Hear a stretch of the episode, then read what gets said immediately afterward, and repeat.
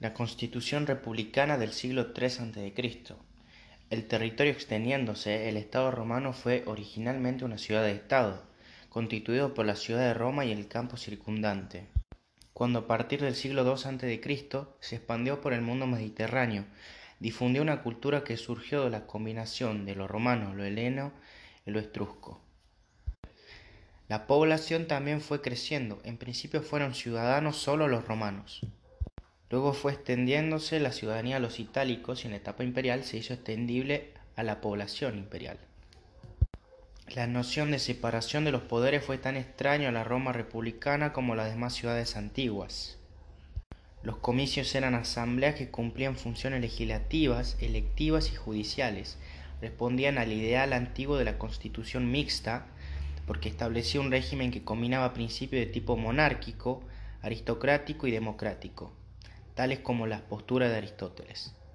Tal desigualdad surgía de la idea existente en Roma y no en Grecia de que la ciudad-estado implicaba, según vimos, algo más que la persona moral formada por el conjunto de los ciudadanos, y de ese algo más participaban los magistrados que eran su encarnación. Como símbolo de esa diferencia, los magistrados permanecían sentados en sus estrados, mientras que los ciudadanos estaban de pie. Ello implicaba la existencia de un vínculo de superioridad e inferioridad incompatible con la democracia, que difiere del vínculo de la superioridad-subordinación, propio de cualquier régimen político o grupo social formal. En Grecia, en cambio, los ciudadanos se sentaban en las graderías. En Roma el voto no era del individuo, sino del colectivo. Ese hecho generaba una gran desigualdad entre los ciudadanos romanos, porque el valor del voto era desigual. El voto individual o por cabeza, que es el auténticamente democrático, no se conoció nunca en Roma. Las instituciones del poder republicano romano. La constitución del siglo III a.C. era considerada por los romanos como un modelo de equilibrio. Era una constitución mixta porque combinaba rasgos de la monarquía, la aristocracia y la democracia. Sus instituciones representaban a las tres formas de gobierno, la magistratura a la monarquía, el senado a la aristocracia y los comicios a la democracia. A. El elemento monárquico. La magistratura, en teoría, la institución con mayor poder de la República romana, sus miembros no eran considerados iguales a los ciudadanos ni a los ejecutores de las decisiones del pueblo. Estaban por encima de él, a los efectos de ejercer el mando y de exigir la obediencia correlativa. Las magistraturas ordenadas piramidalmente eran presididas por el consulado. Las características jurídicas de la magistratura fueron las siguientes. La colegialidad. Ello suponía la existencia de varios titulares, salvo en el caso de la dictadura, única institución que escapaba al principio de la colegiación. Pero su duración no podía exceder los seis meses. La reelegibilidad, restringida porque se prohibía la reelección inmediata o demasiado rápida y para eso se establecieron periodos intermedios precisos. Irresponsabilidad teórica y responsabilidad práctica por cuanto en teoría con su condición de encarnación del Estado y no podía ser juzgados ni destituidos. El elemento aristocrático fue el Senado, órgano estable del régimen republicano frente a la intermitencia de las reuniones de los comicios, la periodicidad y la colegialidad de la magistratura. Ello convirtió a esta institución en el centro real de la estructura política romana. El Senado tenía facultades legislativas porque completaba las decisiones de las asambleas por la actuarista pudiendo validarlas, aplazarlas o vetarlas. Ejercía una potestad legislativa paralela a la de los comicios, pues su Senado consulto constituyeron una fuente jurídica autónoma. Podían impedir la aplicación de una medida o accionar del magistrado, no proveyendo los medios económicos necesarios para su funcionamiento.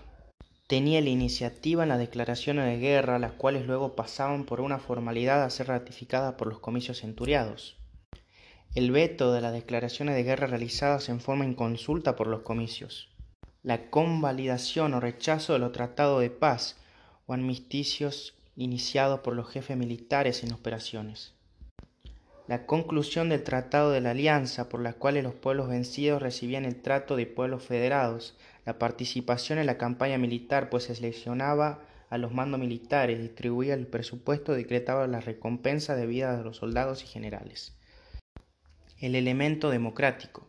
Los comicios en la República Romana, a diferencia de las ciudades griegas como Atenas, jamás llegaban a la implementación del régimen democrático. Es cierto que tuvo su representación popular en dos tipos de asambleas, la centuriada, la asamblea por tribus, pero esa representación implica solo una apariencia de la democracia por las razones ya consignadas, por el voto colectivo de los ciudadanos que participaban en forma desigual en la toma de decisiones, pues el sistema privilegiaba a los ricos y daba cabida solo a los asentados en Roma. ¿Dónde sesionaban los comicios? Estos fueron de tres tipos por curias, centurias y tribus. A. Los comicios por curia fueron una institución patricia cuya importancia disminuyó en la República. Fueron de tres tipos. Los ricos que daban cabida a los casi agistrados, ellos y sus facultades pasaron a los comicios por centurias y luego se repartieron entre éstas y las tribus. Conservaron finalmente las funciones de tipo formal y de rituales, como a. investir a los magistrados del imperium, sancionando la lex curiata del imperio consagrar a los sacerdotes, recibir el juramento de fidelidad y de homenaje al magistrado, resolver las causas relativas a lo familiar como el testamento y demás actos privados. Los comicios por centurias que nacieron luego de la Revolución Republicana del 509 a.C. lo integraban los soldados organizados de sus clases y sus cuadros, las centurias. Eran 193 centurias en las cuales la caballería la primera clase sumaba 98, o sea 98 votos sobre 193. Si todos acordaban ya constituían la mayoría, por la cual no votaba las demás. Sus facultades debían ser convocadas por los magistrados con imperium. Por el carácter militar de la institución le competían las facultades A. Electorales nombraban a los cónsules y a todos los magistrados con imperium. B. Legislativas votaban las leyes y decían soberanamente sobre la paz y guerra. C judiciales entendían en grado de apelación por la vía de lo provocatio en las causas que se habían pronunciado pena de muerte y las que habían multas graves. C. Los comicios por tribus. Su composición fue variando a medida que se modificaba el número de tribus, que eran circunscriptas territoriales y electorales. Llegaron a ser 35 tribus y 31 rústicas y 4 urbanas. Con la inscripción se acomodaba al domicilio, las tribus rurales tenían el mayor peso electoral, 31 votos, pese a las urbanas cuatro votos que eran más numerosas porque incluían a la masa proletaria. Se considera que el voto de un ciudadano rústico, o sea, de alguien que tenía propiedades campesinas, pesaba diez veces más de un ciudadano urbano. Sus facultades también fueron variando. En el siglo III fueron A. electorales, designar a los trinos, ediles y plebeyos. Y desde 287 a.C. también a cuestores, ediles cureles y tribunos militares. B. Legislativa, votar los plebiscitos que debían ser ratificados por las autoritas patrum, senatorial hasta el 287 a.C., momento a partir del cual se transformó temporalmente en la Gran Asamblea Legislativa y Electoral del Estado. C. Judiciales, entender en grado de la apelación sobre las sentencias criminales pronunciadas por los tribunos, y desde 287 a.C. atendió también los casos de apelación de las multas máximas. La constitución del siglo III a.C. significó un momento de equilibrio entre los sectores sociales. Las nobilitas gobernaban con el apoyo de los capitalistas, el predominio en las asambleas de la clase media campesina, sector social, este consustanciado con el orden social imperante, y que actuaba con sentido de bien común, pero la vigencia de ese equilibrio constitucional duró solo un tiempo. Los mismos factores que llevaron a la constitución de la clase media campesina, la guerra, la situación económica, sigue actuando y llevando a su extinción y a la ruptura del equilibrio entre clases. Este fue el momento en el cual la nobleza senatorial empezó a gobernar en función de sus exclusivos intereses.